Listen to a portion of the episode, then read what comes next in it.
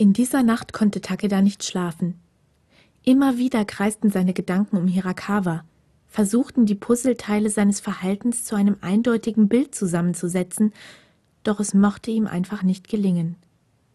Immer dann, wenn er doch für einen kurzen Augenblick in den Schlaf abglitt, sah er Hirakawas Gesicht vor sich.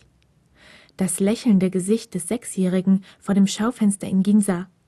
Das verzerrte Gesicht des Teenagers bei einem ihrer letzten Gespräche, bevor Hirakawa fortgezogen war, ihn verlassen hatte.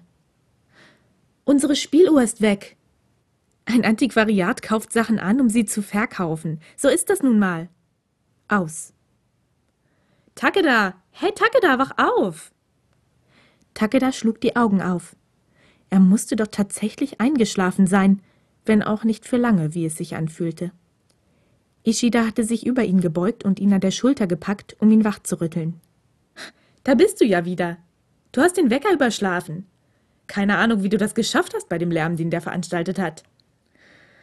Äh, wie spät ist es denn?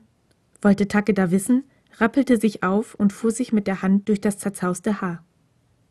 Halb sieben, also keine Panik. Du hast nicht besonders gut geschlafen, was? Sieht man mir das an? Ein bisschen, gab Ishida trocken zurück und grinste leicht. Ein schwaches Grinsen, das gleich darauf wieder verblasst war. Du hast im Schlaf gesprochen. Hast dich immer wieder bei irgendwem entschuldigt. Es geht mich zwar nichts an, aber ich glaube, du solltest die Sache lieber klären, bevor du noch den Bach runtergehst. Einfühlsam wie immer, gab Takeda zurück und unterdrückte ein Gähnen. Hm, so bin ich halt. Ishidas Grinsen lebte wieder auf und er schnappte sich sein Kissen, um es Takeda unsanft an den Kopf zu werfen. Aber du bist auch nicht besser, oder? Obwohl sein Herz noch immer schwer war, verzogen sich Takedas Lippen unwillkürlich zu einem kleinen Lächeln. Ishida machte einen zufriedenen Eindruck. Na dann, auf geht's. Dusche am Morgen vertreibt Kummer und Sorgen, flötete er in einem fürchterlich unmelodischen Singsang, und Takeda folgte ihm nur zu gern in den Waschraum.